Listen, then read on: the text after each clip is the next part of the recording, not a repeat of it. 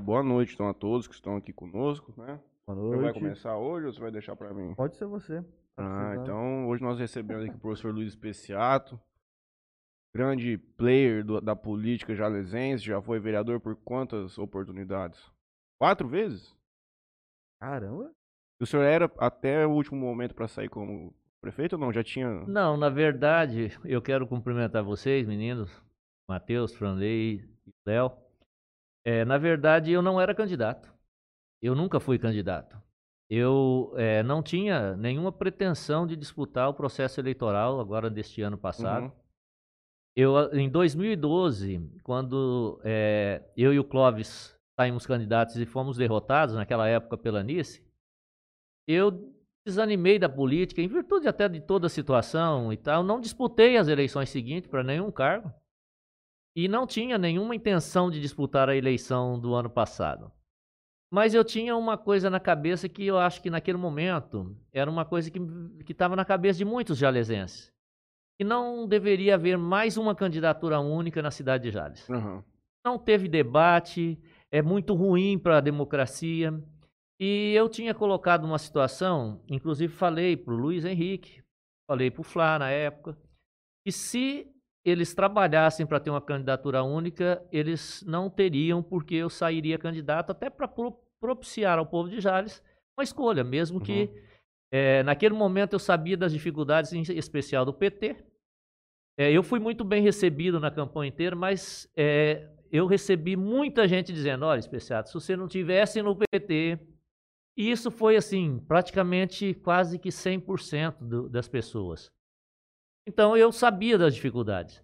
No entanto, eu não queria mais que a minha cidade, a cidade que eu moro, não tivesse um debate político e não propiciasse que as pessoas pudessem fazer uma escolha Uhum. que fosse uma candidatura única. E quando eh, foi da, a do Fla, eu achei que, que naquele momento era muito ruim o momento da cidade, era muito ruim a expectativa. Eu achei que era um momento correto. Mas depois me arrependi, porque abri mão de uma candidatura pra, naquela época. E eu podia ter disputado a eleição com o Fla. Mas Naquele mão momento era um outro cenário de des- menos desgaste do PT. menos desgaste. As, as condições minhas eram as mesmas, né? É um candidato praticamente sem dinheiro, sem o, sem o apoio de demais partidos, porque se você não tem dinheiro, você também não tem apoio. Uhum. Qualquer apoio que você precisa, você precisa garantir campanha de vereadores do partido. Você precisa garantir é, conta- contador, advogado, essas coisas que tudo custa, né? E eu não tenho condições. Eu fui fiz uma campanha como professor e com as minhas condições e um pouco da ajuda do PT, porque ainda que eu consegui junto a alguns deputados que eles conseguissem uma liberação um pouco maior de recursos para pagar um pouco das contas, porque senão eu tinha ficado enterrado em dívidas, na verdade é essa. Então, eu acho que naquele momento eu só coloquei o meu nome porque era uma candidatura única, porque tudo se desenhou e o Luiz Henrique trabalhou para isso. Ele trabalhou para ele, vamos entrar nesse assunto. Então, porque, na verdade, nós tínhamos avisado todo mundo que nós o receberíamos aqui hoje, mas ele eh, teve um compromisso eh, que foi que apareceu acho que na sexta-feira mesmo, teve que ir a São Paulo. Acho que na E- quinta, e quinta gente- pós-programa. Certamente vamos receber ele aqui em data futura para ter o debate e eventualmente vamos trazer todo mundo junto aqui. Pega e faz teu merchanzinho. Então vamos lá.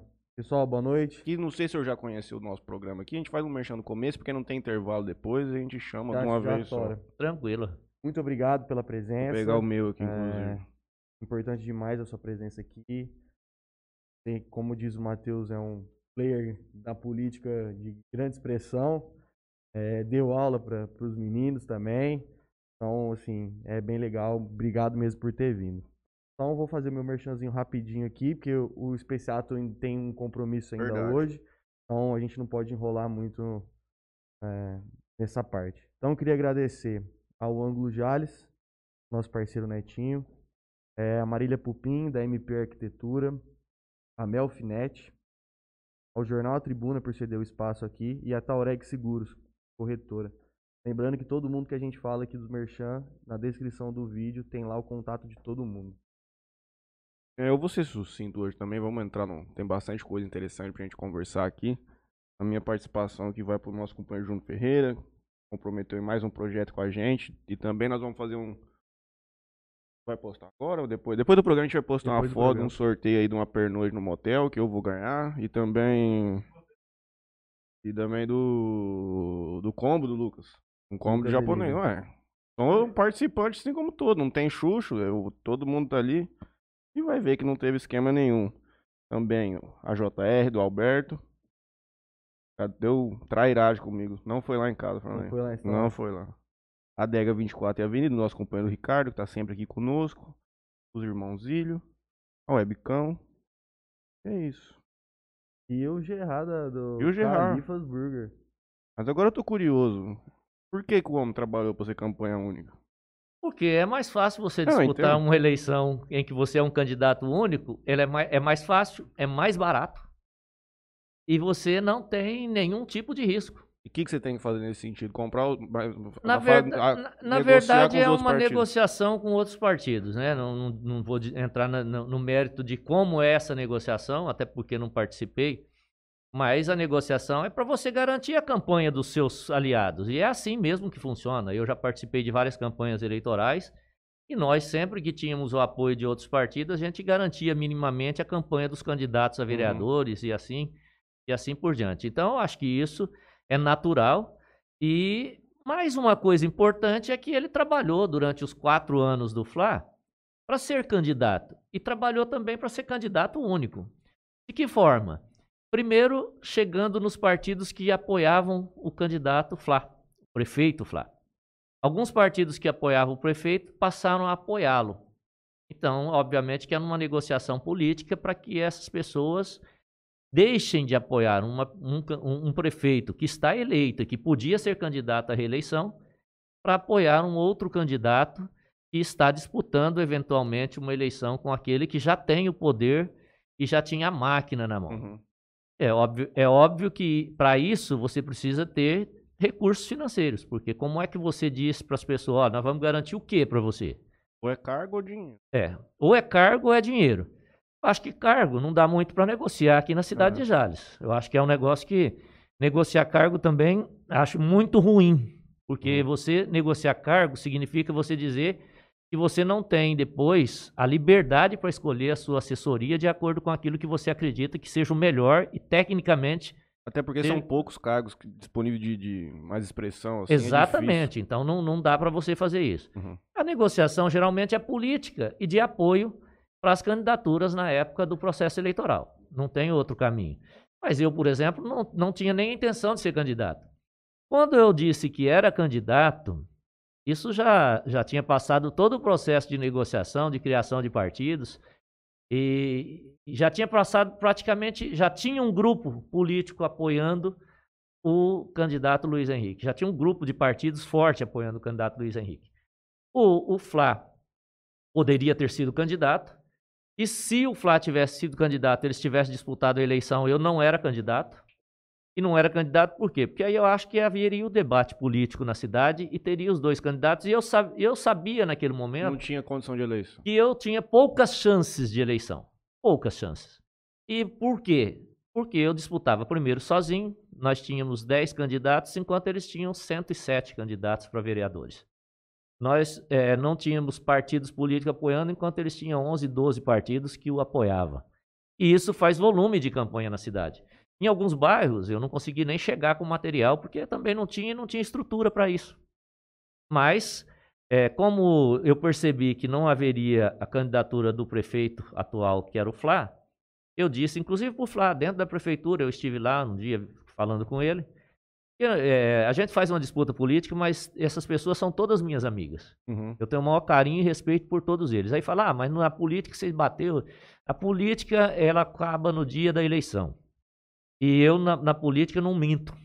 Como na vida, eu procuro não mentir. Então, tudo que falei no processo eleitoral foi verdadeiro. Eu nunca inventei história sobre ninguém, nunca falei nada sobre ninguém. Mas o respeito pela pessoa, o respeito e o carinho por, por, alguém que convive com você na cidade, ele continua. Por exemplo, eu e o Luiz Henrique, nós sempre fomos amigos e continuamos assim, pelo menos da Uhum. minha parte. E acho que da parte dele também, de vez em quando a gente se, se fala, ele me liga, ou eu ligo para ele, tem algumas coisas que precisa na prefeitura.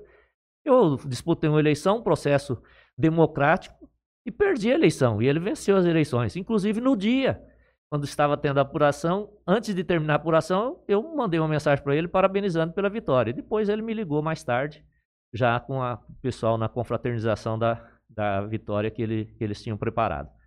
E, obviamente, é, isso quer dizer que nós participamos de um processo democrático e eu respeito e torço para que dê certo todo o processo de administração do Luiz Henrique. Como é que funciona a estruturação de uma campanha para prefeito de um município aqui? Você recebe algum tipo de instrução do partido ou ajuda no sentido de elaboração de plano de governo, de plano de campanha? Ou basicamente vocês aqui embaixo têm que conduzir toda essa situação e apresentar? É, na verdade, ninguém de, de, de direção estadual, de, das instâncias superiores, eles, eles têm qualquer influência no processo eleitoral aqui. É uma influência que eles podem ter se eles destinar recursos. Fora isso, não existe nenhum tipo de influência da, da, direção. Ah, tem que colocar isso na campanha, tem que tirar aquilo, tem que. As pessoas têm muito mito de que existe, por exemplo, ah, o especial disputou a eleição em Jales, mas o PT é que vai comandar. Não tem, não existe isso. Porque, na verdade, quem comanda uma, uma cidade é um prefeito. É ele que foi eleito, ninguém, ninguém tem ingerência nessa, nessa administração. O, a única ajuda e contribuição que eu tive foi da deputada Márcia Lia, e não é financeira, ela tinha uma assessoria, eles deram algumas orientações técnicas, fizeram os primeiros vídeos, aqueles primeiros vídeos que eu lancei na pré-campanha foi feita pela estrutura da, assessor, da assessoria da Márcia Lia, na minha casa, eles vieram aqui, ela se colocou à disposição, e eu precisando de ajuda, falei, não, beleza, vamos fazer. Uns meninos muito, meninos assim igual vocês, bem jovens, e vieram, fizeram todo o trabalho, montaram toda a estrutura, e depois a gente assumiu isso aqui. Então a, a gente assumiu a parte de fazer é, o logotipo de campanha, tudo. Eles fizeram uma, par uma parte e nós complementamos. E aí fizemos aqui com as nossas condições e com muita ajuda de muita gente. Eu digo assim, fiz a campanha praticamente sozinho em termos financeiros, em termos de partidos de apoio. Mas muitas pessoas contribuíram, ou ajudando a pensar alguma coisa, ou contribuindo com a discussão, ou fazendo, por exemplo, montando na, na, na, rede de informática é, postagens Sim. e tal, sob orientação da gente. Então, muitas pessoas contribuíram de uma forma ou de outra. Engajaram ali na. Sim, mas não existe. É, o que o partido pode ajudar é aquilo que eu disse, é financeiramente. Uhum. O partido destinar recursos financeiramente para a campanha, ele ajuda bastante. Por exemplo, eu vi que na prestação de conta do Luiz Henrique que ele recebeu de dois partidos 200 mil reais. Caramba. Eu, se eu tivesse recebido 200 mil reais, eu tinha feito uma campanha das é, mas eu sei que, ele, que esse dinheiro, é, inclusive, para ele foi pouco. Uhum. Porque como ele tinha uma, um monte Muita de candidatos gente, é. e muitos partidos, esse dinheiro também precisa pagar essas contas dessas pessoas. Então, obviamente que é, esse dinheiro não era suficiente. Né? Então, é, você vê que é desproporcional. É, eu, eu tive do partido, acho que 38 mil reais em repasses que foram, foram feitos durante a campanha. É, e aí a gente acabou usando esses recursos, porque parte dos recursos repassados não foram repassados para a candidatura majoritária. 18 mil reais foi repassado para os vereadores. É 1.800 reais para cada um dos vereadores. Então, esse dinheiro foi repassado diretamente do diretório estadual, são 18 mil reais, 10 candidatos, 1.800 cada um. Para que eles pudessem minimamente organizar a campanha. E mais algumas coisas que nós acabamos tendo que conseguir, porque 1.800 reais você não faz nem o panfletinho. Você está dentro de uma gráfica, você sabe quanto sim, custa. Sim. Vou fazer uma pergunta para ele, aí você já toca a tua pauta. Já conversei isso com outras pessoas que vieram aqui, se não me engano, a Carol, conversei com os vereadores majoritariamente, de que eu faço uma leitura de que um, um município como Jales, que uma vez eleito e, aí, terminado aí o processo eleitoral, a gente não tem tanta tão essa polarização que a gente verifica no governo federal e tudo mais. Eu acho que na condução de uma prefeitura como Jales, a gente consegue se distanciar um pouco disso e fazer uma coisa um pouco mais técnica, sem ter, sem ter claramente essa coisa de esquerda e de direita. Como que o senhor vê isso? O senhor acha que, eu falo isso com relação aos vereadores que estão todos lá, eu acho que aqui nós temos que caminhar num sentido de fazer, todos tentarem fazer o bem para a cidade, entendeu?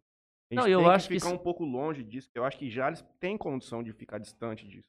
Matheus, eu, eu para dizer a verdade para você, acho que é, eu disse no início, o processo eleitoral ele termina com o resultado das urnas. Ele não tem que ter sequência. Então, é, posteriormente a, a, ao processo eleitoral, eu não fiz mais nenhum tipo de debate político, nenhum tipo de, de tentativa de impor qualquer pauta para a administração, porque eu perdi a eleição. Hum. Quem ganhou a eleição tem essa responsabilidade. A minha responsabilidade é fiscalizar. E não igual o vereador, que está lá com a função típica disso, tem todas as características, mas é fiscalizar, é acompanhar como cidadão comum. E participei do pleito eleitoral. É, fui, eu, eu acho que fui bem votado, 5.570 votos para quem disputou uma eleição, saindo eh, dizendo que era candidato três meses antes da eleição e sendo candidato praticamente sozinho, sem estrutura de campanha, acho que eu tive uma votação eh, razoável. Quantos votos o Luiz teve? O Luiz é, teve 12 mil. 12.300 e pouco. Ele teve mais que o dobro da eleição, mas, é, da, dos mas votos. ainda assim, é, mas é, uma é mas é uma grande votação. também. É, né? mas é uma votação expressiva. É, sim, Uhum. teve uma grande abstenção. Acho que não deveria ter tido processo eleitoral naquele ano, naquela circun- circunstância de pandemia, que isso agravou é, todo o processo de pandemia. Depois que terminou o processo eleitoral, é que veio todos os fechamentos, é que veio todos os lockdown, é que ferrou com a economia de vez. Vamos, vamos ser sinceros Sim, aqui entre nós. É, e- isso foi segurado no meio da campanha. Não é que foi escondido, é só não foi divulgado. Ah, vamos deixar para divulgar depois que passar o processo eleitoral. Essa é a realidade da política. Então, eu era contra a eleição naquele, naquele momento. Mas as regras estavam colocadas e, como não haveria mudança mesmo, porque o Congresso Nacional, parte do Congresso Nacional, queria disputar as eleições como candidato a prefeito em muitos, em muitos municípios do, do- do país, e depois ele faz a, a campanha dele está feita para deputado para a próxima eleição. Uhum. E, é- e o interesse em manter o poder é um interesse que, que permeia a política. Não não estou dizendo local, é, isso é mais a nível nacional, estadual, isso que a gente observa no dia a dia. Eu acho que esta polarização que você se referiu, Matheus, no início, ela acontece a nível federal, a nível estadual, e não tem que acontecer a nível municipal, porque aqui nós moramos numa cidade pequena, uma cidade em que todos nós temos que torcer para dar certo. Sim. Nós temos que perder a eleição, você tem que torcer para o prefeito que ganhou fazer o melhor que pode. É o que eu estou fazendo. Até por isso que eu mantenho uma relação de, de, de amizade e contato frequente com, com o Luiz Henrique. Às vezes a gente se fala por telefone, às vezes a gente conversa em alguns, alguns lugares. Nós não temos nos encontrado muito em virtude da pandemia, que você não vai para muitos lugares.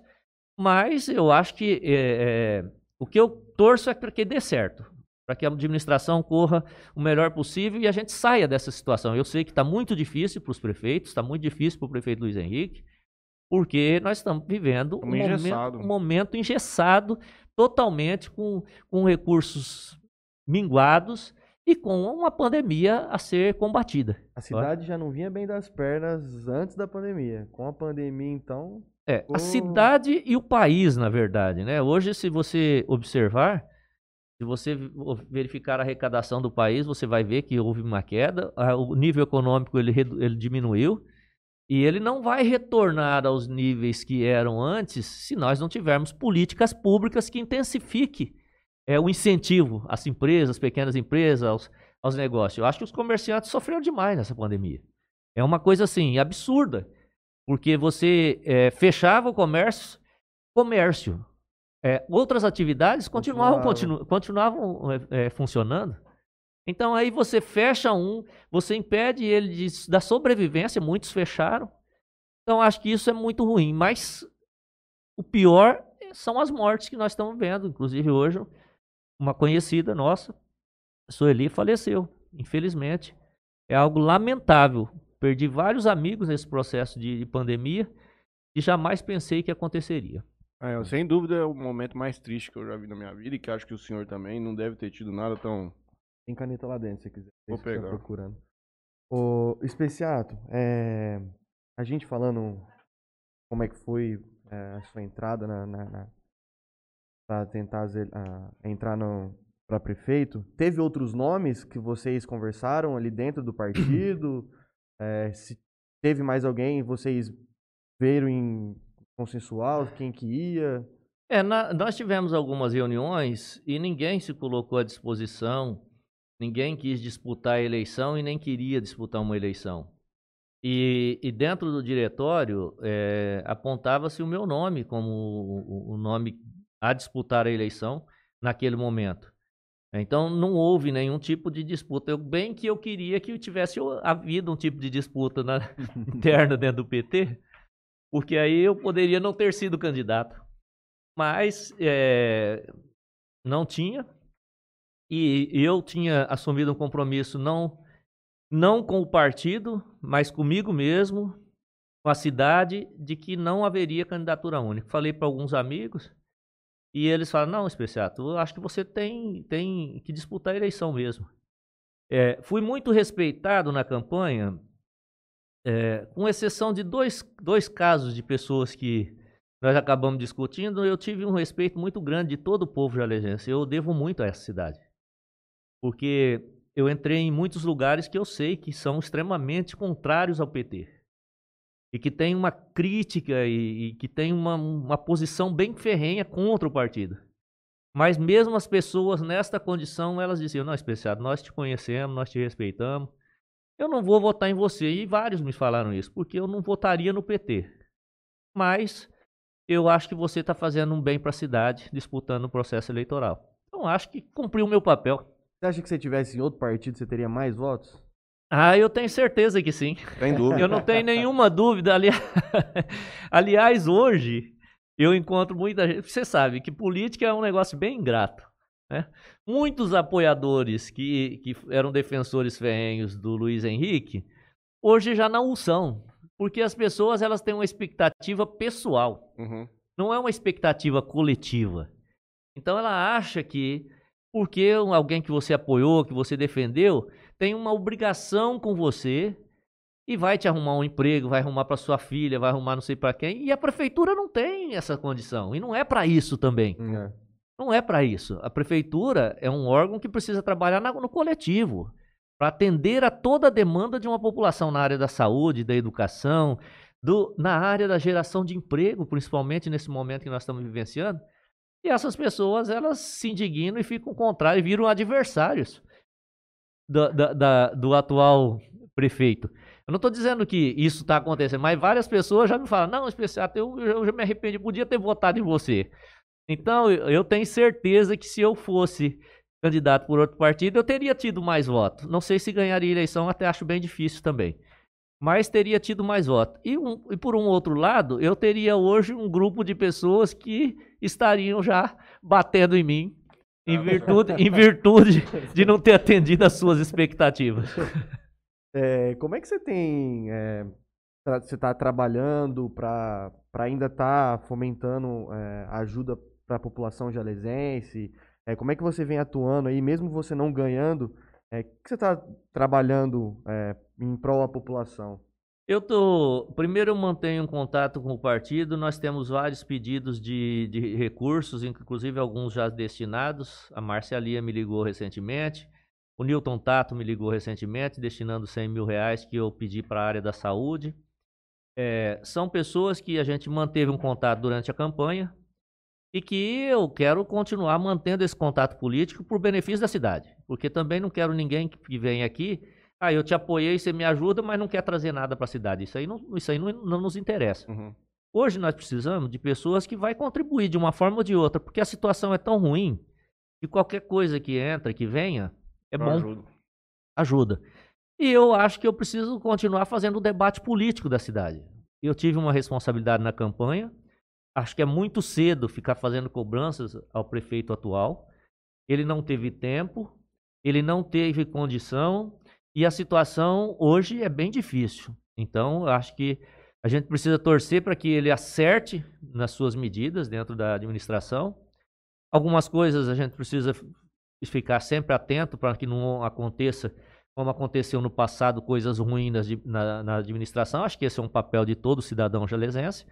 E eu tenho que continuar fazendo debate político e cobrando políticas públicas que atendam a toda a população.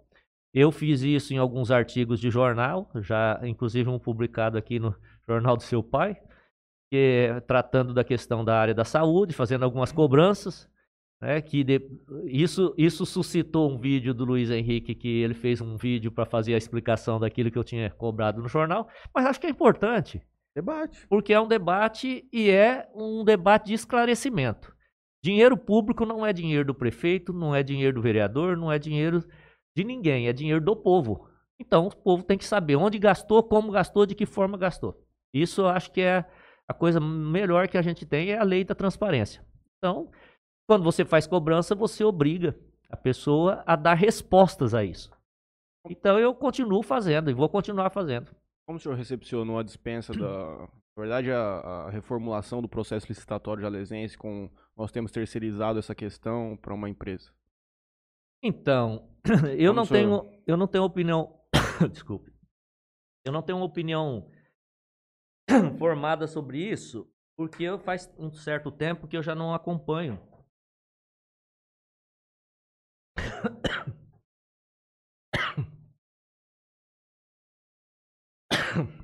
Desculpe. O senhor quer ir à toalete? Não, tranquilo. Faz um, um certo tempo que eu não acompanho. Mas eu acho que é um processo equivocado. Eu acho que deveria ter formado as pessoas que já fazem parte do quadro Uhum. e conhecem. É mais barato. É mais, Pode puxar ele para cá. é mais barato. Uhum. É mais barato. E você formaria as pessoas que podem estar contribuindo para o futuro. Não é só para agora. Você não faz uma formação de profissionais para uma administração. Você faz para a prefeitura. Então acho que é um processo equivocado. Mas não posso ter, cer- apesar de ter visto críticas, cobranças, eu não o fiz e nem estou fazendo aqui, que fique bem Uhum. claro, porque eu não sei as razões e não falei com o prefeito em relação a isso, não, não perguntei a ele. Eu acho que não, não deveria ter sido feito. Mas ele deve ter as suas razões e os seus motivos. Então ele que deve explicar os motivos de tê-lo feito. Ah, sim, sem dúvida. É, por outro lado, vamos explorar uma outra questão. Ele entrou agora recentemente. né? É difícil até de fazer qualquer tipo de avaliação fora da questão da pandemia, porque é a coisa tem sido dita e feita no país inteiro. Mas vamos trabalhar com 2020. Como o senhor avaliou essa, a condução do FLA na questão do controle da pandemia? Se o senhor entende que daria para ter feito alguma coisa diferente? Como que é, o senhor avalia esse Olha, eu acho que o Flá naquele momento ele fez aquilo que estava ao seu alcance e aquilo que, que a gente tinha de conhecimento técnico e científico, que era muito pouco. Acho que poderia ter sido feito diferente. Acho que alguns fechamentos poderiam ter sido feitos ah, antes da gente ter essa expansão que teve na cidade, porque isso, isso faz com que os fechamentos demorem mais, fiquem mais demorados e o prejuízo acaba sendo maior. Mas eu não posso também tecer críticas a ele nesse sentido, porque nós não tínhamos o conhecimento que a gente tem hoje. Hoje a gente já tem um conhecimento muito técnico maior. É o suficiente da pandemia? Não, não é. Mas é muito maior do que no ano passado, Sim. quando a gente estava em abril, maio do ano passado, junho do ano passado. Nós não, não conhecíamos praticamente o que era essa pandemia e a gente tinha uma expectativa que eu tinha, eu acho que todo mundo, de que até o final do ano nós estaríamos tranquilos né? e controlados. E não foi isso que aconteceu. Então acho que alguns recursos que foram destinados, por exemplo, para folha de pagamento, poderiam ter sido é, utilizados em infraestrutura para a gente não ter a infraestrutura que a gente tem hoje precária, com dificuldades, faltando espaço, faltando leito e tal.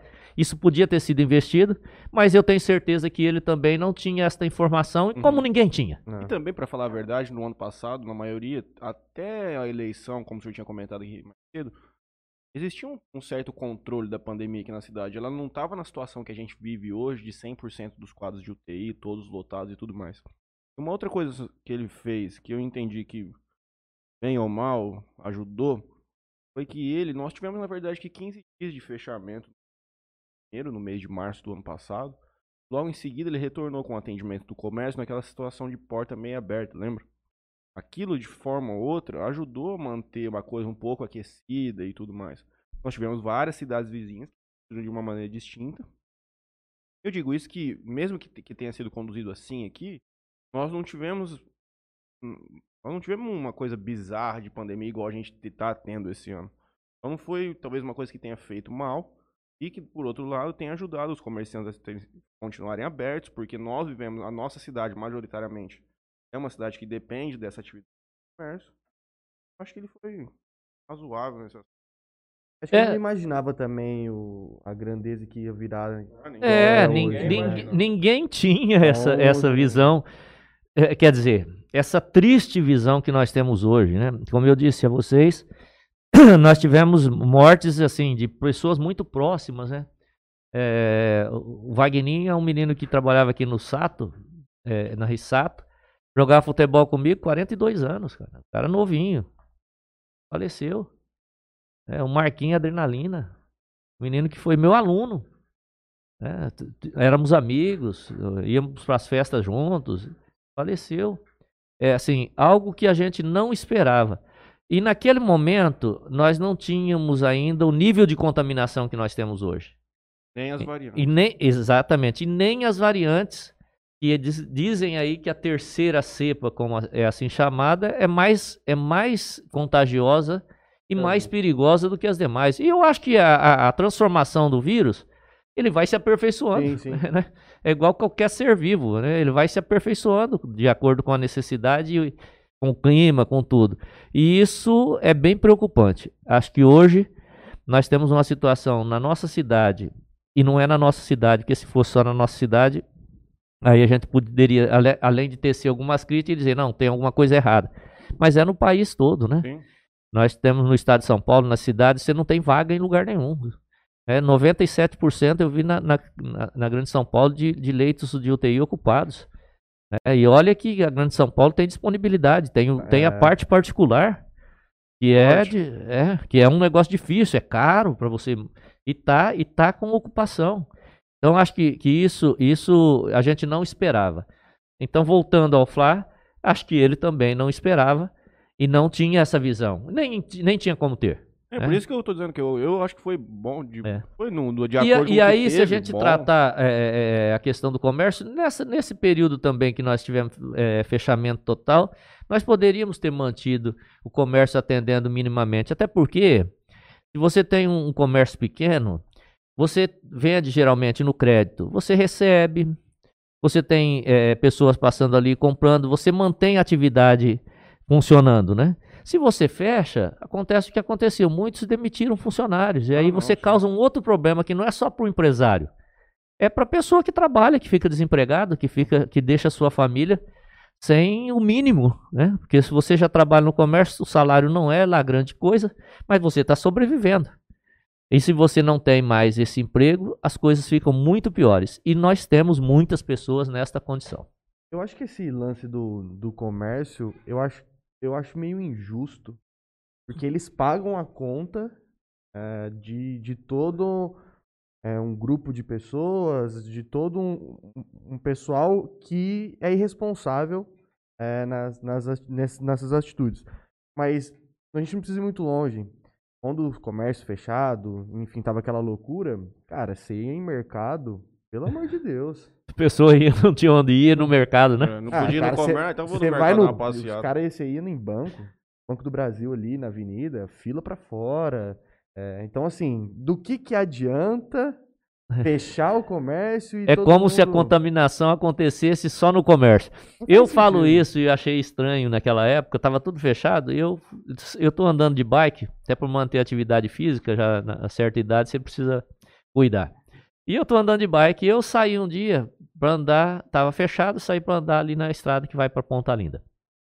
E eu passei diante de uma empresa, tinha umas 30 pessoas saindo da empresa, todos juntos na frente da empresa. Aí eu pensei, pô, comércio está fechado. Tá tentando evitar aglomeração, mas aqui tá todo mundo aglomerado debaixo das árvores, tinha umas três árvores, as pessoas tudo ali batendo papo, sem máscara, sem nada. É, então não tinha, não, não tinha que ter fiscalização também para essa situação? É difícil? É, é difícil. Mas quem pagou a conta foi o comércio. Eu não acho que foi meio injusto, não. Acho que foi totalmente, totalmente. injusto. Eles sofreram e sofrem ainda as consequências, porque de qualquer forma, se você observar, tem uma parcela da população que não vai para comprar nada no comércio que poderia estar tá consumindo, gastando, estar tá girando a atividade econômica e não vai. E vamos falar entre, cá entre nós. Depois que começou a pandemia, eu nunca mais comprei uma roupa, por exemplo. Nunca fui mais no lugar comprar uma calça, uma camisa, alguma coisa. Nunca. E eu acho que assim é muita gente. Ah, com certeza. Certo? Então, isso também, é, você não, não tem atividade, é, um jantar, um baile, qualquer coisa, você não vai consumir. E isso diminui a atividade econômica. E cai onde? No comércio. Sim. Sem sombra de dúvida, é o setor que mais sofreu nesse processo de pandemia. E vai demorar muito para retomar o que era antes. Ah, muito. sim. Uma coisa que nós já falamos aqui algumas vezes que a gente entende que deveria ser um pouco mais regionalizada essa questão.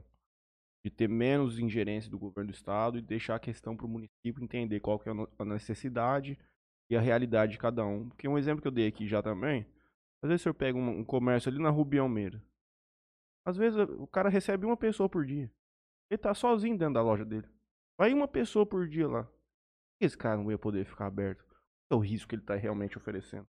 A gente já discutiu isso aqui algumas vezes, de que isso aqui, eu acho que o Marlon falou isso com a gente também, e tinha que ser uma questão um pouco mais regionalizada. O prefeito municipal tinha que ter uma liberdade maior para conduzir da maneira como ele bem entendesse.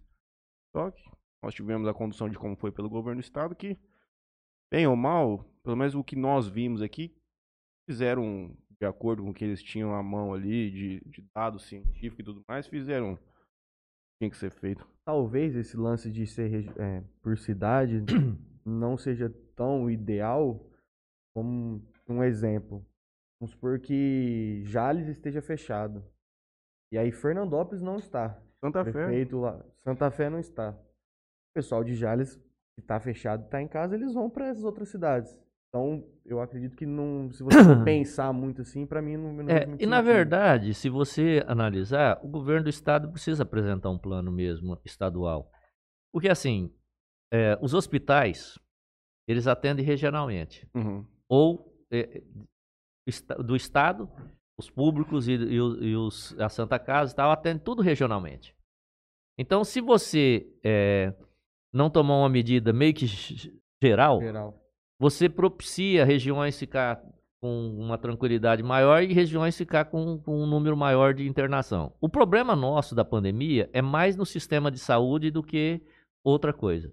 Por quê? Porque nós não temos estrutura se nós tivermos uma contaminação em massa para tratar das pessoas e as pessoas vão morrer sem tratamento. Muitas pessoas têm, têm perdido a vida e é lamentável, é muito triste e a minha esposa, inclusive, é, ontem ficou muito triste, faleceu um professor que é conhecido dela lá da Paula Souza, de São José do Rio Preto. Disse que era uma pessoa muito boa e tal. Ela chorou, ficou, ficou assim, abatida com a morte de um amigo. Eu não, nem o conhecia, eu vi em algumas ocasiões. Mas é, se nós tivéssemos um sistema de saúde que dá o atendimento adequado e pode ter, então você poderia ter uma flexibilização maior. Sim. Então, o sistema de saúde demonstrou que, apesar de ser bom, eu acho que o SUS é bom, é ótimo. Acho que muitos países do mundo a situação ficou mais grave e pior que aqui. Mas é, não tem estrutura para atender um número. Por exemplo, se nós tivermos, nós tínhamos 11 internados na UTI. Se nós tivermos 13, 14, não tem, não tem leito, não tem vaga. Aí você fica entubando na, na UPA sem a estrutura necessária e aí as pessoas muitas vezes vão falecer de um qualquer jeito, às vezes não é inevitável. Mas aí você já culpa a instituição, o profissional, aí começa essa discussão que a gente está vendo aí pela cidade. Então eu acho que o governo do estado ele tem que ter uma medida geral para todo o estado. Agora, em relação a fechamento do comércio e tal, a gente precisava ter uma fiscalização maior e uma autorização para eles funcionar ou a meia porta ou, ou, ou, ou com a restrição, porque é, se você poderia em outra instituição desta forma, por que não no comércio, afinal de contas? E qual é a justificativa? Não faz sentido. A justificativa que foi colocada é assim: é que você, fechando tudo, você obriga as pessoas a ficarem em casa. É, é essa é a justificativa. Então tem menos gente circulando, a contaminação é menor. Mas, para o setor comercial, de fato foi muito complicado e muito grave. Eu tenho, eu tenho essa visão e tem vários amigos que trabalham com o setor comercial que a gente sabe que estão passando por muitas dificuldades muitos deles, inclusive, encerraram seus negócios. Vamos criar um cenário né, fictício aqui. É, Jales hoje sem pandemia, como era antigamente, né? Faz de conta que acabou a, a administração do Fla ontem e hoje começou uma nova. Do seu ponto de vista, você acha que Jales precisaria melhorar emergencialmente a cidade como em si? Eu acho que primeiro a primeiro a administração propriamente dita. A administração propriamente dita precisa ter uma, um grau de profissionalização maior do que sempre foi. Precisa preparar mais as pessoas, precisa dar mais resolutividade porque é, muitas vezes não faz por conta de questões políticas, por conta de divergências aqui ou ali. Primeiro, a gestão pública propriamente dita. Que gestão? A forma de você conduzir os cargos que você tem, quantos cargos você precisa, que cargos de fato você necessita e que é, esses cargos fossem é, eminentemente técnicos, pessoas com capacidade para resolver aquele problema, porque você atribui a função, por exemplo, Secretaria da Educação. É, a secretária de Educação, nós temos essas metas. Você é responsável para resolver e fazer. Os recursos são esses, a destinação é essa, você vai ter carta branca para estar tá trabalhando em cima disso. Acho que isso precisa ser feito. Acho que a nossa cidade ela precisa sair da situação que nós temos, principalmente da questão de dívidas com o Instituto de Previdência. Este é um, este é um problema bem grave. Tem solução? Você tinha solução? Olha, eu acho que uma das soluções eles eles estão apresentando, eles apresentaram aí, mas acho que não é ainda. Acho que, acho que a solução, por exemplo, as terceirizações elas eminentemente reduzem o fluxo de arrecadação do Instituto de Previdência. Isso, isso é um fato. Uhum. E aí você não tem a reposição, então você vai tendo déficit. Então não, não vejo a terceirização como uma solução dos problemas administrativos do, do, dos municípios, do Estado e assim por diante. Um, ter, um segundo fator, eu vou falar pelo Estado, a terceirização ela é criminosa com as pessoas que trabalham. Eu, eu sou diretor de escola, tenho funcionários, Hoje elas foram contratadas duas funcionárias para limpeza para trabalhar 4 horas e 24 minutos cada uma. Duas pessoas numa escola inteira. Para você cuidar de toda a parte de limpeza interna e externa da escola. 4 horas e 24 minutos. Por dia. Por dia. Você recebe que salário? Então hoje é permitido pagar menos que o salário mínimo. Porque você trabalha por hora, é horista, na nova reforma do, do, do Temer ainda, não, né? Não era nem do Bolsonaro, apesar dele ter votado favorável, era o Temer. Isso acho que precarizou o trabalho e criou uma, é, um, um, um grupo de trabalhadores que não tem direitos e praticamente não tem amparo. Ah, mas por que não tem? Porque ele não recebe nem o salário mínimo. Você imagina um pai de família, uma mãe de família trabalhando por um valor de 740 reais por mês? Ah, na situação que nós temos hoje. Então, acho que é, muitas dessas coisas nós precisamos discutir. Agora, essa discussão, ninguém tem a solução, assim, a, a solução é esta. Uhum. Ninguém tem. Eu acho que o que precisa uma administração, um prefeito, é abrir a discussão para a sociedade. E a vontade de resolver. E vontade de resolver. E abrir para os interessados. Funcionário público, a situação é essa, essa tem que sentar com o funcionalismo público tem que dizer qual é a condição do município, tem que dizer qual é a condição do Instituto de Previdência. Porque a cada vez que a gente parcela a dívida, hum. você cria um problema para o futuro. Vira uma bola de neve. Vira uma bola de neve. Já é, né? Você fica só fazendo isso, pagando essas dívidas. E aí a sua condição vai piorando, você vai fazendo mais dívida, vai mais parcelando. Então precisa economizar e precisa cortar na carne. Eu acho que primeiro nós temos muitos cargos aí o, o Luiz Henrique fez uma, uma reforma administrativa, assim, entre aspas, né? Acho que foi mínima reforma administrativa, mas muitos cargos eles não precisam, não precisariam mesmo existir, porque é, não há necessidade.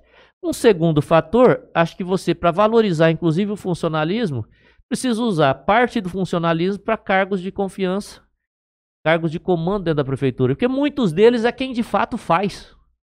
Né? O cargo político, ele é bom para quem está administrando, porque o cara da confiança dele, o cara vai fazer o que ele manda e assim por diante. Mas, quanto mais a gente puder usar funcionários já de carreira nesses cargos, melhor é. E melhor para o Instituto, porque aí o recurso que você paga vai para o Instituto de Previdência e ele vai é, ajudar a sanear essa, essa, essa defasagem que nós temos hoje. Mas olha para com quem eu estava conversando não me engano, a prefeitura de Dirce Reis arrecada por ano 300 mil reais. O município. Imposto. Por ano. A folha anual da Câmara, se não me engano, é 800, 900 mil. É, esses pequenos municípios, eles... Cada coisa que é, acontece é, aqui... ele, na, verdade, na, na, verdade, nós, nós, temos hoje uma situação é bem complicada, pra, até para a gente discutir isso. Porque os pequenos municípios, o que, que eles têm? Eles não têm arrecadação. Eles vivem de repasse, na verdade. Sim. Por que isso? Porque a arrecadação ela não fica mesmo no município, a arrecadação ela vai para o governo do estado e para o governo federal. E aí ela é redistribuída na forma de repasse do FPM, né, Fundo de Participação dos Municípios, ou do ICMS, né, do estado. Então, na verdade, na verdade é assim, quem tem o dinheiro, quem detém o dinheiro, são os governos de órgão central. Os municípios, nenhum deles praticamente conseguiriam sobreviver com as próprias pernas no modelo que nós temos hoje. Né? Porque tudo que vem de dentro do município vai recursos para quem? Para o governo estadual, para o governo federal e poucos recursos para o governo municipal.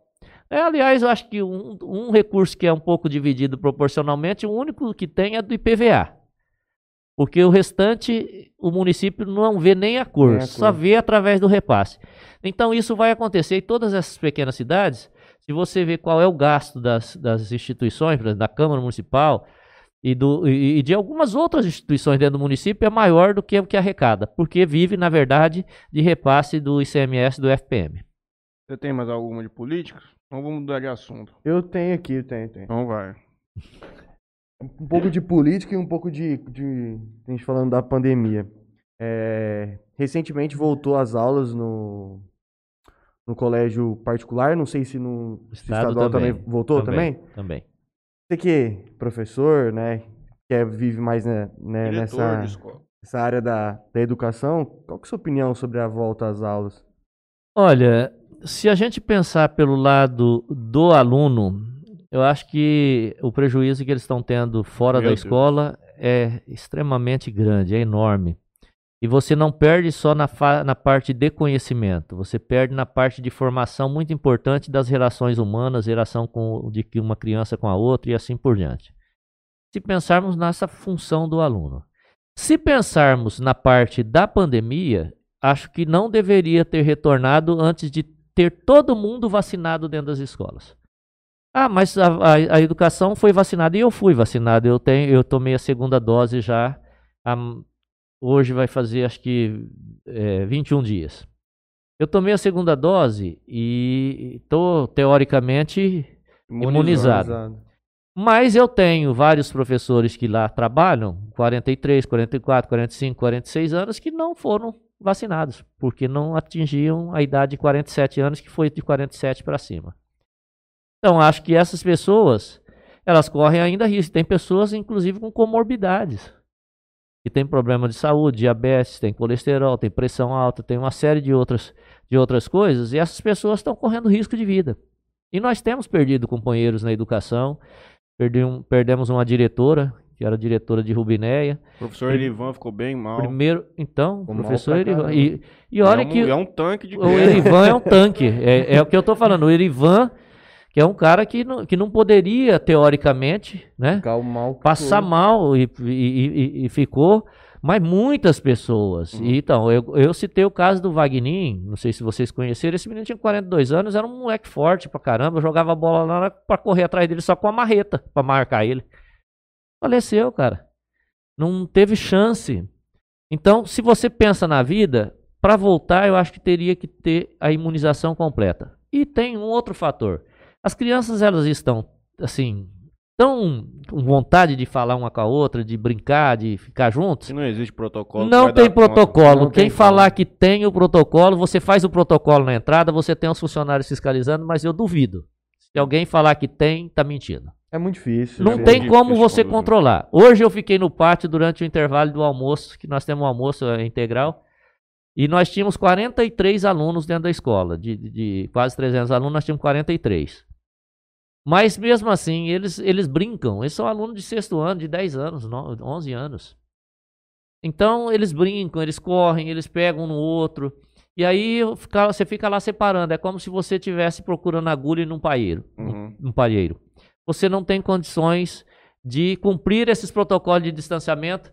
Você o faz dentro da sala de aula, hora que sai para ir a um banheiro e tal. Aí você segue os protocolos, usa, usa o álcool e tal mas na prática é muito difícil. Então, acho que nesse sentido nós poderíamos, até a imunização de uma parcela maior da, da, saúde, da, da, da educação. da educação, ou de todos os profissionais da educação, a gente poderia ter continuado com o ensino online. Mas eu reconheço, a escola ela, ela faz muito bem para as crianças e eles precisam da escola. Hoje, mais do que nunca, nós e os pais sabem disso, porque eu tenho conversado com muitos pais em relação a, a essa questão da pandemia e eles me falam, especial, eu não vejo a hora de voltar, eu não sei que meu filho está com dificuldade, tem crianças com depressão, É. né? Nós temos uma série de outros problemas que advêm desse, dessa, desse isolamento social. É muito difícil segurar um menino de 7, 8 anos, 10 anos, num, com uma aula online. Não, É. Também, também. eu, eu estou fazendo um curso, eu sou aluno do curso de Direito e eu sou Caxias. Eu, acho que vocês já perceberam, eu sou Caxias, eu, eu não perco aula, assisto aula todos os dias. Mas eu estou nos últimos dias, assim, inclusive falei para alguns professores, com uma dificuldade muito grande de me concentrar na aula. Uhum. Porque eu já trabalho com reuniões online durante o dia, atividades online no computador, aí eu chego e assisto quatro aulas de direito no período noturno, na Pesado. minha casa, no meu Pesado. escritório, pesado e sozinho. A interação humana ela faz falta para todos nós. Hum. E isso, para as crianças, é muito pior. Então, é- é, eu reconheço que eles precisam da escola, mas acho que a gente poderia ter tido, por parte do governo do estado, não, vamos vacinar todos os profissionais que estão trabalhando dentro da escola. Como as crianças elas têm uma condição é, melhor de, de, de, de cuidar, com, de lidar com o Covid, sem muitas, muitos problemas mais graves, acho que aí, se todo mundo tivesse vacinado, você volta com todas as Uhum. crianças para a escola. Ah, Professor, me fala, o senhor que tá, consegue fazer uma visão empírica da coisa, qual que é o prejuízo do aluno da rede pública, em comparação especialmente com o aluno da parte da escola privada hoje, para concorrer a uma vaga em faculdade, coisa do gênero? Estamos falando em meritocracia, que isso não existe, É. mas o que, que o senhor vê... Eu, para ser bem sincero com o senhor, no ano passado, quando começou tudo, eu falei pro meu pai assim, pode arrancar mais nova da escola. Porque isso aqui vai ser uma ilusão. A criança que está sendo alfabetizada, ela precisa ter o, o- o relacionamento social que o senhor disse agora. São muitas coisas que são muito importantes no, no- no crescimento dela que ela vai ficar afastada. Então, às vezes, é melhor arrancar, deixar em casa, depois volta quando tiver normal e faz tudo certo. É, não, eu acho que assim, não é só a questão da escola pública ou particular. Eu fui professor da escola particular por 15 anos. E depois, por conta do ensino integral, acabei deixando a escola particular, porque era uma condição trabalhar integralmente durante Uhum. o período diurno. Então não tinha como mais eu trabalhar na escola. E eu estava cansado, envelhecendo, aproveitei a oportunidade e falei, não, eu vou pegar isso aqui que é melhor. Mas assim, eu acho que o aluno da escola particular, primeiro, as famílias têm um pouco mais de condição de dar uma estrutura na sua casa para ele estudar com computador, com estrutura, um local específico e tal. Muitas famílias que estão lá na minha escola, por exemplo, na escola que eu dirijo hoje, que eu sou o diretor, não têm essa condição. Não acho que o prejuízo seja por ser particular ou por ser pública. Acho que o prejuízo é porque a condição é bem diferente Sim, é esse o ponto. duas coisas que são essen- essenciais. Primeiro, uma formação das, das famílias, porque aquele que tem melhor formação sabe da importância, sabe o que fazer e sabe como cobrar. E uma estrutura financeira e estrutura física para estar atendendo a essa situação. Tanto é que o governo do estado reconheceu isso e colocou o chip à disposição aí dos alunos com internet gratuita para que o aluno pudesse ter acesso. Por quê? Porque verificou-se através de pesquisas que uma parcela dos alunos não tinha sequer acesso à internet para você ter um grupo de WhatsApp, por exemplo, o professor da sua sala orientar. Já o aluno da escola particular, ele tem tudo isso. Então, acho que esse é o diferencial. Mas o prejuízo, eu quero dizer para você que eu acho que é o mesmo, tanto na escola particular Ah, sim, quanto sim. na escola pública. Acho que não faz diferença porque é na formação humana, na formação Sim. do cidadão e principalmente nessa época que eles estão num período de formação bem intensificada, né, dos 10, 11, 8, 9, 10 anos, e eles precisam dessa relação com outras pessoas da sua idade e muitos deles acabaram ficando nas suas residências. Alguns têm pais, têm mães que têm comorbidades e não quer que o filho saia, não quer que o filho vá para a escola mesmo. Então, enfim, tem tu... hoje nós temos tudo isso. Só que uma coisa que eu observei do início da pandemia até hoje é que muitos pais que estavam assim reclamando, ah, não, porque não podia suspender as aulas, porque nós temos filho, hoje está dizendo, não, meu filho não vai não, se não tiver vacina para todo mundo, ele não vai. Aham. Então a conscientização das pessoas com relação ao problema que estamos vivendo, acho que isso melhorou muito durante esse processo de pandemia. Acho que um outro aspecto também, que o senhor tem uma visão muito mais ampla que a nossa, é que, pelo menos eu tenho uma percepção que os jovens, a meninada que vem hoje, por ela já estar mais inclusa nessa questão do digital e do celular, ela já estava perdendo um pouco essa questão da sociabilidade, de saber conversar, se portar socialmente. Agora, então, forçados a ficarem quase que dois anos dentro de casa, nós vamos ter mais uma geração de crianças que simplesmente não sabe sentar numa mesa, olhar na cara de uma outra pessoa, assim como nós estamos fazendo agora, e ter um tipo de discussão. Eu tenho certeza disso. Isso vai intensificar muito essa relação com os equipamentos de tecnologias. É, por um lado, é, é uma oportunidade de ele manter este contato também, porque este equipamento aqui, hoje, ele não é mais um equipamento que você tem para para entretenimento. entretenimento. Hoje ele é uma necessidade. Uhum. Então, por exemplo, meu chefe, o di- dirigente de ensino, nós temos um grupo e as orientações ele já manda de imediato aqui. Todos nós, em tempo real, a gente já sabe o que vai acontecer, a convocação da reunião, orientação para a gente receber equipamentos na escola, materiais e tal. Então, é uma necessidade. Por este lado, acho que deu uma ampliada na cabeça, inclusive dos professores. E eu sou professor e tenho dificuldade, porque as pessoas da idade de vocês têm uma facilidade muito maior. Sim. E a molecada ainda maior que vocês. A molecadinha, eles pegam esse negócio aqui e e destroça de todo jeito. Você fica aqui o dia inteiro e não acha o que eles, que- como é que eles fizeram aquilo. Entendeu? Eles têm uma facilidade, já é uma geração que foi criada nisso. Mas é, nós mais velhos, nós aprendemos também a usar a tecnologia a favor da educação, a favor da discuss- das discussões é, pedagógicas. Eu acho que isso, isso trouxe essa, essa vantagem. E outra coisa, não veio só por conta da pandemia, veio por conta da pandemia, mas vai ficar. A pandemia, espero, graças a Deus, que passe. Mas as tecnologias e o uso das tecnologias, ele vai ser permanente. Essa é até uma pergunta que acabei de escrever aqui ainda. Que o que, que você achava que essa tecnologia seria, ficaria pós-pandemia na educação? Porque querendo ou não, isso mostrou também que é uma ferramenta e tanto para o aluno. É, Com toda certeza, só para você ter uma ideia, o- nós temos uma avaliação chamada Avaliação da Aprendizagem e Processo, que nós chamamos de AAP. E são feitas bimestralmente para todos os alunos para medir o nível de conhecimento feita pelo Estado. No ano passado, nós tivemos que imprimir, as avaliações vieram impressas e nós tivemos que entregar aos alunos. Então, eles buscavam na escola, faziam e tal. Este ano, não. Este ano, eles entram no celular, entram na Secretaria Escolar Digital com a senha deles, com o código, vai lá na avaliação, resolve lá e envia por aqui. E nós já temos o resultado em tempo real. Então, por este, por este lado, eu acho que vai avançar muito nesse aspecto. Eu acho que vai contribuir muito para a educação posteriormente à pandemia.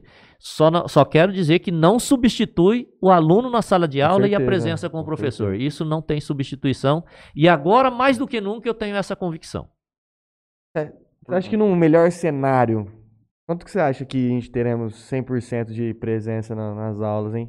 Eu esperava que a gente tivesse tido uma queda, e eu não esperava agora que a gente tivesse Mais um uma situação, mais um repique aí.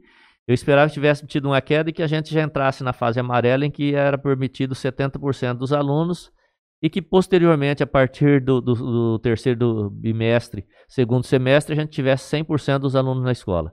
Acho que não vai acontecer desta forma que eu esperava. Mas eu espero que a gente tenha vacinação. Eu espero que o governo eh, federal ele tenha uma sensibilidade para buscar essas vacinas, seja ela onde for, é, claro, com a qualidade necessária para atender a imunização do cidadão, mas que traga para a gente ter uma imunização mais efetiva da, da comunidade, da sociedade, e, consequentemente, a gente ter uma diminuição nos índices de contaminação. É, nós estávamos tratando no início, não sei nem se a gente falou aqui, mas Serrana ele reduziu é, o, o número de mortes em 95% e reduziu em mais de 80% o nível de contaminação na Isso É cidade. importante demais também. É, foi 75% de pessoas imunizadas. Claro, é uma cidade polo de experiência que foi feito pelo Instituto Butantan e pegou uma cidade que estava num alto índice de, de, de, de, de- contaminação e mortes. E o problema praticamente se resol- resolveu. Não tem mais espera por UTI, dificilmente a pessoa chega à UTI. Então, eu acho que a único caminho que nós temos é a imunização em massa. Quantos mil habitantes tem Serrano? 45 mil habitantes é semelhante a Jales. Semelhante. É. Vou fazer uma pergunta para o senhor. O governo do estado conseguiu desenvolver boas ferramentas para vocês entre- entregarem essas aulas online para os alunos? Olha, nós temos uma ferramenta que eu acho que é uma ferramenta muito boa, que é chamada do Centro de Mídias do Estado de São Paulo, em que as aulas acontecem todos os dias, com horário marcado. Tem as aulas, é, é, você já tem o cronograma da semana. Então, só para essa pergunta acho que é muito boa, Matheus. Assim, ó, no ano passado a gente não tinha esses cronogramas, então a gente não sabia que aula ia acontecer na semana que vem. Você não tinha como se planejar. Uhum. Neste ano, nós já temos um cronograma, nós já temos horários, e neste ano também surgiu no centro de mídias um, um aplicativo em que você tem as tarefas de cada aula online. Então eu estou aqui, dentro do aplicativo eu tenho todas as turmas. E se eu entrar em qualquer turma aqui, por exemplo, se eu entrar na turma do oitavo ano, eu posso ver quais são as atividades que eles têm, Quem entregou, quem não entregou? quem entregou, quem não entregou. Então, eu vou entrar aqui e verificar a tarefa que ele fez ou que ele não fez. Eu vou ter em tempo real isso aqui. E não, não só eu. O professor tem, o aluno tem, o pai da criança tem, porque quando ele vai lá, a gente vai mostrar para ele como é que funciona. Então, na verdade, esses mecanismos de tecnologia, eles foram intensificados, Eu é melhorados, bom, e é muito bom. Eu acho que isso vem para ficar é. eventualmente. Exatamente. Não tem como você ficar sem mais. O senhor descarta a utilização de papel demais, um monte de coisa. Você E as O avaliações processo é muito também. mais é. rápido. Fica muito E as eficiente. avaliações também, eu acho que elas vieram para ficar online. Não vai ser mais esta avaliação que nós temos hoje de papel, que você, para fazer uma avaliação, por exemplo, uma, uma AP, você vai utilizar é, quatro, cinco, seis folhas de papel para cada um dos alunos de Uhum. matemática, quatro, cinco, seis folhas para cada um dos alunos de língua portuguesa. Deus me livre. Aí você vai fazer online. Você entra no sistema, faz, não tem custo, é mais barato. É muito mais ágil o resultado, porque o programinha já te dá os resultados, quantos alunos acertou, quanto ele errou, quais, são as, corrigir. quais são as dificuldades Já que ele tem. ali, Você já. já tem as respostas e já tem, inclusive, os estudos daquilo que você tem que trabalhar para corrigir aquela dificuldade do Ah, aluno. muito bom. Isso com certeza vai ficar. Não tinha, não tinha noção que estava tendo uma ferramenta como Não, essa. tem, tem. Então a gente tem, a gente tem críticas, obviamente, mas a gente precisa reconhecer também que é, a Secretaria de Estado da É o Educação Rosselli, não é? é o Rocieli, que neste aspecto eles buscaram é, incorporar a tecnologia como algo importante para a educação. E não tem como, não tem como isso sair mais da educação.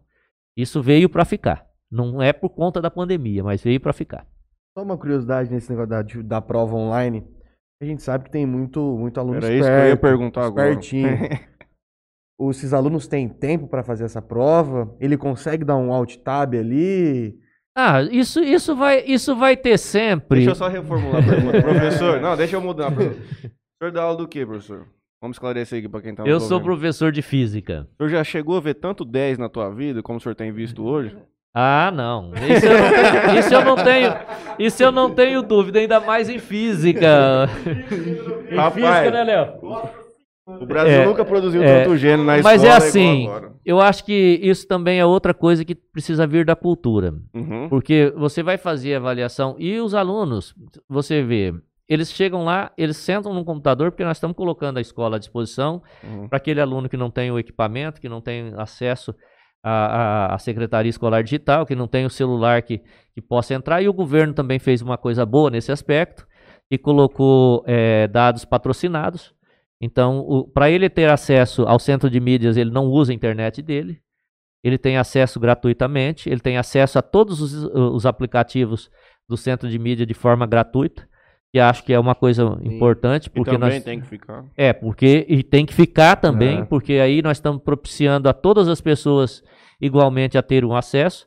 Obviamente que muitos não têm o celular que você possa instalar o aplicativo, que não tem capacidade para instalar. Então a gente até às vezes arrecada celular usado das pessoas, dos professores, filho de professor, alguém que tem um celular para colocar na mão de uma criança para que ela tenha o aplicativo instalado. Mas ele não paga para ele ter a utilização. É patrocinado pelo governo. Uhum. Então, isso acho que é outra coisa importante. Então, muitas coisas que nós tivemos de é, avanços nesse aspecto tecnológico, nós não teríamos se não, se não fosse a pandemia, com certeza. Uhum. A pandemia acelerou muita coisa. É, acelerou, com Sim. toda certeza. Vamos dar uma inter... Vamos ver o que o povo tá conversando aqui com a gente. Minha mãe manda boa noite, sou Laurentino. Sou Laurentino ligou semana já? Não ligou, essa semana não Laurentino, ligou. dá vem visitar a gente, Laurentino. Mãe do Léo, Vera, Especiato, manda boa noite. Olha. Sua companheira? Minha esposa. Boa noite pra dona Vera. Camila Ferreira, Roberto Wagner Bonfim. O que eu tô fazendo aqui? Meu Deus, tchau. Deve ser algum fã do Gustavo Lado que tá aqui com a gente. Gabriel Brassolati, Wilton Marques manda o seguinte: boa noite a todos. Aí tem história. Grande especiata. Acompanhei de muito perto seu trabalho. Eu acho sem dúvida, sem dúvida alguma, uma liderança com competência política mais completa da nossa idade em anos. Wilton Marcos. Falando muitas Eu agradeço.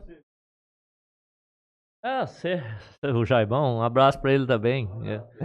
O Gilberto Antônio Lu- Luiz. O senhor pensa em sair para deputado estadual? Não, eu nunca pensei. E eu acho que para deputado estadual precisaria haver um acordo muito grande de toda a comunidade, a região. Nós Sim. precisamos de um deputado estadual de Jales, eu não tenho dúvida, mas acho que não sou esse nome. Não tem a viabilidade para fazer. É, um eu acho que não deputado. sou esse nome, acho que é, tem outras pessoas e tem outras pessoas que têm essa, essa vontade. O Luiz, ele, ele tentou, não tentou? Ele foi candidato a deputado estadual e não, não obteve êxito naquele momento, mas isso credenciou também para ser candidato a prefeito na cidade. Uma coisa É. leva a outra. Eu digo É? meu avô Vanderlei, se, quiser, se o senhor quiser ser eleito, basta se candidatar todo ano. Uma hora vai. Uma hora vai. É, eu agradeço muito Isso as aconteceu pessoas. com o Flá. Isso aconteceu com a Anice, se não me Isso, engano. exatamente. A Nisso foi candidato quatro vezes. né? o Flá Hum. foi candidato, depois não foi candidato na segunda do Parini, perdeu a eleição pro Parini, depois não foi candidato, depois foi candidato e ganhou a eleição. Então, enfim, na verdade a gente tem, perdeu a eleição para Nice depois e depois ganhou a eleição. É. perdeu É. duas eleições para depois chegar à prefeitura. Acho que isso é uma consequência natural. Eu agradeço. É, é que eu não sou muito o tipo de político que as pessoas esperam. Porque muita gente espera que você diga para ele que vai resolver os problemas dele se for eleito prefeito. E eu muitas vezes decepciono as pessoas. Uhum. Porque digo, olha, não dá para fazer porque não é esse o papel do prefeito, da prefeitura, e não tem como fazer. Para gerar emprego é um papel do prefeito fazer. Que jeito que ele faz isso? Com investimento, criando estrutura dos distritos industriais, buscando parcerias com empresas para trazer para o município e tal. Mas ele não gera emprego. Né? A não ser que seja um empresário, um grande empresário, ele não gera emprego. A prefeitura não é, não é um cabide de emprego. É. Então, isso eu deixo bem claro. Isso não é muito bom durante no processo eleitoral, não, porque as pessoas, elas às vezes preferem ser enganadas. Depois elas xingam o cara, mas acreditam a princípio. Como eu não vou mentir para as pessoas, esse tipo de campanha não, não acho que seja a campanha correta para ninguém. É muito cedo falar que teremos você no- na próxima eleição? Eu acho que é. Eu acho que é muito cedo. Acho que a gente precisa torcer para que a administração atual encaixe, um encaixe aí, faça um bom trabalho, busque recursos, busque infraestrutura para o nosso município, muitas coisas que nós estamos precisando. Eu acho que é preciso que a gente tenha eh, esta condição. E isso não dá para você discutir com essa, com essa, eh, com esse tempo. Primeiro que a administração está começando. Segundo, que isso tudo você discute na, na condição da conjuntura no momento. Uhum. Porque hoje você pode colocar. Eu sou um cara que gosta da política. E gosta da política porque acho que é na política que você resolve os problemas. Você Sim. não tem jeito de resolver o problema da cidade de outra forma. né? Você pode ter boas intenções, mas se você não tiver lá na política para implementar as políticas públicas necessárias, você não resolve o problema da cidade. né? Você tem boa intenção, tem muita gente boa e, gente que não quer se meter na política. Eu gosto da política porque acho que é através da política que a gente pode melhorar a vida das pessoas. E eu acho que a política tem que servir para melhorar a vida da coletividade. O problema é que muita gente quer melhorar a sua própria vida. Exato. né? E aí, e aí é complicado, porque quando você tem uma finalidade de melhorar a sua vida, obviamente que você tem que passar os outros para trás. Né? Numa administração, É, vocês já viram, viram aí concursos que são fraudulentos, que a pessoa quer colocar o cara do lado dele para estar tá trabalhando politicamente para ele. Enfim, tem uma série de coisas na política que a gente precisa combater. Mas isso não é o político que tem que combater, é toda a sociedade. Sim. Isso é um papel do cidadão. Todos nós deveríamos acompanhar. Muitas vezes a gente vota e depois a gente nem sabe mais o que acontece, nem se preocupa mais. Você não você vota no Muita deputado. Gente nem lembra quem é, votou. Não lembra quem votou e não sabe o que o cara tá votando lá. O cara vota tudo contra você. Aí chega aqui, dá a mão, vem aqui, traz, faz um churrasco ali. Aí leva uma turma lá, não, apoia esse cara, cara é bom. Uhum. Mas bom o quê? É. Entendeu? Então acho que a cultura é que nós precisamos mudar. E eu, nesse aspecto, não sou um bom político. Eu sou uma pessoa que vai falar a verdade. E aí, se vai magoar as pessoas, se não vai atender a expectativa pessoal, infelizmente, eu acho que tem que ser assim. As pessoas precisam entender isso. Nós temos algum empresário, alguma pessoa do PT com bastante dinheiro em Jales? Que eu saiba, não. Eu acho que não. Eu, que eu saiba, não. Com certeza, não. É importante. É, faz falta, né, professor? É, faz falta, claro. Se tivesse alguém que tivesse bastante dinheiro, poderia não deixar eu ficar na amigo igual eu fiquei no processo eleitoral, né? Mas é, também não reclamo disso, não. Porque quando eu entrei como candidato, eu sabia das condições, das eu conheço a política, eu não sou um. um Sabiam tá vendo? É, não, eu não sou um, um sujeito que, ah, o cara foi inocente, não sou inocente na política. Não, eu sabia como funcionava, eu sabia o que custava, eu sabia como que se, que se fazia política e se faz aqui em Jales. E eu sabia da condição que eu não tinha. Mas eu acho que eu propiciei um debate na cidade. Eu participei de todos os eventos, de todos os debates, inclusive o Luiz Henrique não foi a nenhum, e eu acho que ele estava certo de não ir, porque ele tinha que responder algumas coisas meio complicadas naquele momento. Para um candidato é melhor não ir. É melhor o outro falar de, de lá. É, o Bolsonaro isso, começou com é, isso, né? É, mas, mas acho muito ruim para a democracia, muito, você quer saber? Muito, terrível. Porque eu acho que você, quando vai num debate, igual eu estou aqui hoje, as pessoas podem perguntar o que quiser. É lógico. Eu não, nunca impus é, para fazer uma entrevista que você tem que tratar de tais assuntos ou tais assuntos você não tem que tratar. Na época que o PT estava tava na pior condição do mundo, que hoje, depois que o Lula saiu, ainda melhorou essas condições por aí, mas na pior condição do mundo, eu nunca falei, não, vocês não vão tratar do PT porque não, é, vai ficar ruim. Não. Ué, eu tenho que assumir aquilo que, que faço. E, e só não sair do PT, só para. Porque eu, eu não tinha intenção de ser candidato, primeiro, e segundo, eu ia para onde? Para onde? Que partido você vai e diz: olha, nesse partido você pode estar tá aí, que está tranquilo, que não tem problema nenhum? Ah, não tem. Por que, e por que não tem?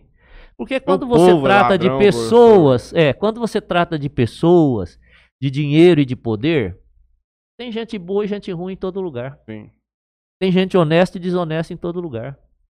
Então eu, infelizmente, tava no, só fui filiado ao PT na minha vida.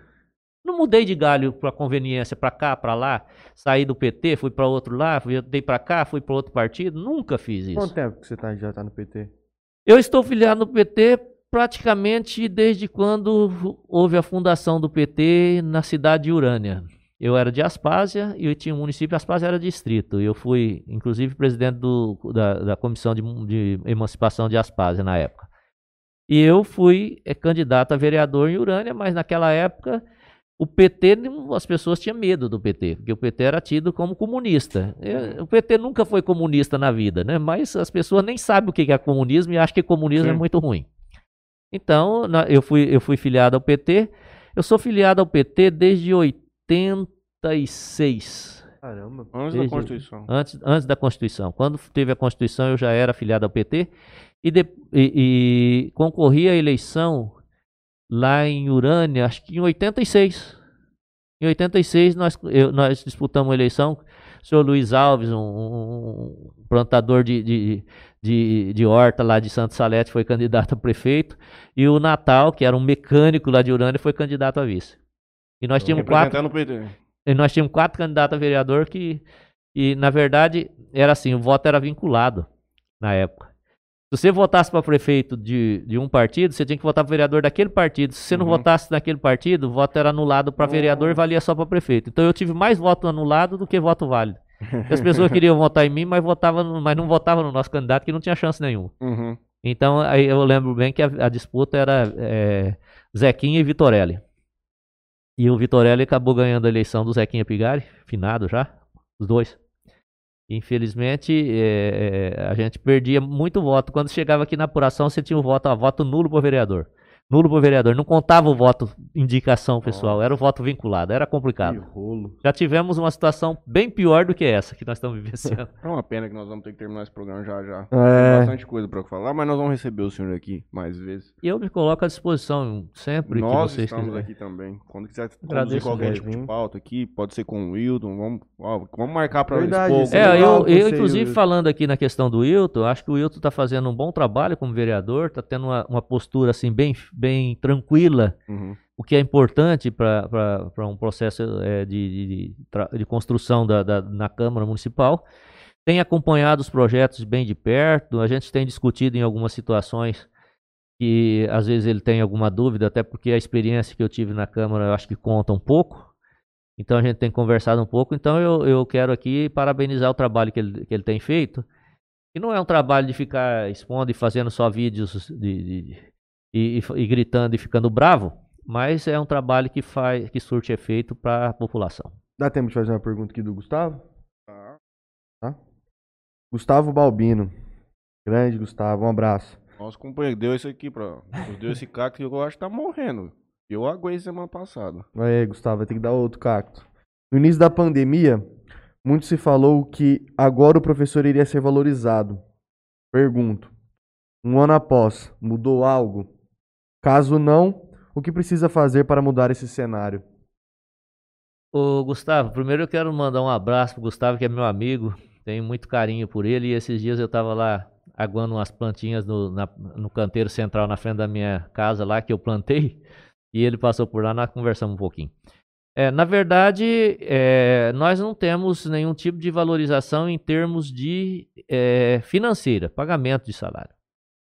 Agora, eu acho que é, nessa pandemia foi, foi reconhecido por parte da comunidade de pais, e muitos pais falam isso, o trabalho, a importância do trabalho do professor, a importância do trabalho da educação na formação das crianças e dos jovens da nossa sociedade. Acho que nesse aspecto isso vai ficar bem claro e está bem, bem nítido. No entanto, nós estamos num momento em que nós já estávamos sem reajuste de salário, tudo subiu assustadoramente. Pega o combustível como ah. exemplo, pego, pego o óleo de cozinha. Eu fui no mercado esses dias, levei um susto, o óleo que eu comprava. Rapaz, um óleo que eu comprava lá, que eu gostava de comprar, tá 14 reais, eu pagava 6. Mais que o dobro. O óleo, um óleo que era 2,80, tá 7 e tanto. É um negócio assim, assustadoramente, e agora me preocupou ainda que a energia já está cara e nós estamos entrando na fase vermelha, que os reservatórios bem baixos vai subir a energia ainda. E nós temos uma lei que proíbe você dar qualquer tipo de reajuste até o final de 2021. Foi feita pelo presidente Bolsonaro em virtude da pandemia e está em vigor. E os governadores, obviamente, que eles adoraram. Eles Sim. podem falar mal do Bolsonaro do que quiser, mas essa lei nunca vi ninguém criticar. Porque é uma lei que permite o governador ficar mais tranquilo, o prefeito ficar mais tranquilo, porque não pode ter reajuste de salário. Em virtude da pandemia, você tem que ter um, uma economia e economiza-se em cima do funcionalismo público. Eu acho que deveria se economizar em cima dos gastos de, de, de Senado Federal, os gastos da Câmara Federal, gastos de Assembleia Legislativa, né, de cargos de confiança dos governos, eu acho que deveria ter reduzido mas nós não tivemos nada que acompanhou esse processo de inflação. Então, respondendo ao Gustavo, ainda nós não tivemos essa valorização por parte das administrações públicas, mas por parte da sociedade eu tenho certeza que ela vem. Tem mais alguns minutinhos? Vamos para oito e meia, tá bom? Não, tranquilo. Então nós temos uma pergunta aqui do Igor Arco. O Igor diz assim, que recentemente tivemos a aprovação da lei que cria o Conselho Municipal da Juventude a toque de caixa para receber uma certificação estadual para repasse de recursos. É mais do que urgente e necessário se discutir políticas públicas voltadas para a juventude. O que o PT de Jales tem proposto de discussão sobre esse tema? Considerando que é um partido historicamente que valoriza a construção de base, inclusive com movimentos estudantis. Então, ele quer saber basicamente o que o PT tem feito no aspecto da Na verdade, nós tínhamos uma proposta, e o, e o Igor Arco sabe muito bem disso, porque ele conversou bastante comigo durante a campanha. Nós tínhamos uma proposta que era de abrir um espaço de discussão com o movimento da juventude em todas as áreas. Principalmente na área cultural, discutir o que, o que é necessário e levantar junto a, a essa comunidade os pontos importantes para políticas públicas. Infelizmente, nós não obtivemos êxito. Essa lei ela foi aprovada com a finalidade de captar recursos. Também não está errado. Uhum. Não vou dizer que. Eu acho que o problema é que você precisa fazer de forma transparente e precisa propiciar a participação social. E retornar o É, investimento. só que você não pode, não, não cria participação social só de conversa. Uhum. Você precisa criar espaços públicos de discussão. Você precisa fazer conferências municipais da juventude para discutir os problemas da juventude e deixar com que o jovem coloque aquilo que são os seus anseios. O PT sempre teve essa prática e nós tivemos essa prática, inclusive nós fizemos algumas discussões e uma parcela dos contribuintes da nossa campanha era de jovens, pessoas que eh, assumiram a campanha e fizeram de forma benevolente, gratuita, defenderam e, e foram para as redes sociais porque era algo que a gente não tinha muito domínio e a molecada tinha pleno domínio. Então acho que a gente precisa, primeiro, discutir com cada setor da sociedade, e em especial discutir com a juventude. Eu acho que é necessário, principalmente por conta dessa pandemia, discutir quais são a- os anseios e o que eles indicam de necessidade para o jovem. Nós não temos, por exemplo, diversões para o jovem Jades. Não Nós tem. temos uma dificuldade muito grande com isso. Tem. Nós não temos, por exemplo, Tem um parque. é, nós não temos, por exemplo, atividades que são direcionadas à juventude em Jales. Nós não temos. Eu acho que esse, e isso propiciaria um início de discussão. E nós não temos uma discussão com relação à parte cultural, que é algo que o jovem ele está bem engajado, ele tem muito mais conhecimento e domínio do que o pessoal mais velho. Acho que a gente precisa ouvir a juventude. Eu estou em uma escola em que nós temos eh, como princípio protagonismo, chamado de protagonismo juvenil. E muitas vezes a solução que o jovem dá é melhor do que aquela que nós pensamos na nossa cabeça com a experiência que a gente tem. Então acho que precisa ouvir. Não dá para você construir política pública sem você ouvir aquele setor específico. Eu estou dizendo isso em relação à juventude, mas pode transferir isso em relação ao empresariado, em relação ao comércio, em relação ao distrito industriais, em relação à educação, à saúde. Porque quem conhece? As pessoas que vivem aquilo Que no vive dia a o dia. Então, eu acho que isso uma administração precisa cuidar. Isso eu sempre tive a intenção de fazer. Não tive a oportunidade. Mas eh, eu acho que qualquer administração tem essa finalidade. O que não pode é você começar a criar estruturas para montar eh, esquemas do seu lado, do seu grupo, da sua intencionalidade, das suas pretensões políticas.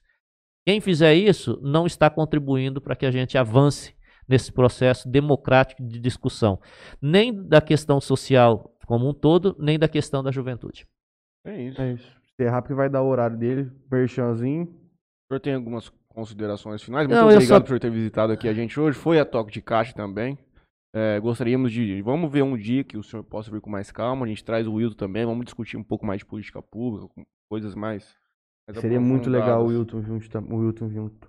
Eu, muito eu, eu, Estamos à me co- disposição. Esse estúdio aqui está à disposição do senhor. Quiser gravar qualquer coisa. eu agradeço, uh, Matheus, Franley e Léo, agradeço eh, a oportunidade. Quero dizer para vocês que eu também estou à disposição, porque acho que a função eh, de um cidadão de uma cidade é você discutir os problemas da cidade. E como eu me coloquei como candidato ao cargo majoritário na cidade de Jales, acho que eu tenho, inclusive, o dever de continuar esse processo de discussão. Uhum. Não é porque a eleição terminou e eu saí das- da, da eleição derrotado nas urnas que eu tenho que dizer, não, então não tem nada com isso. Não é, não é assim que funciona. Eu penso que a contribuição tem que ser dada por todos nós. né? Quando a gente discute os problemas da cidade, a gente dá ideias para quem está administrando. A gente mostra caminhos. Então eu me coloco sempre à disposição. Não tenho nenhum tipo de, de, de, de inimigo na cidade. Eu tenho, às vezes, adversários políticos momentâneos Mas hoje não, porque hoje o processo eleitoral na cidade acabou.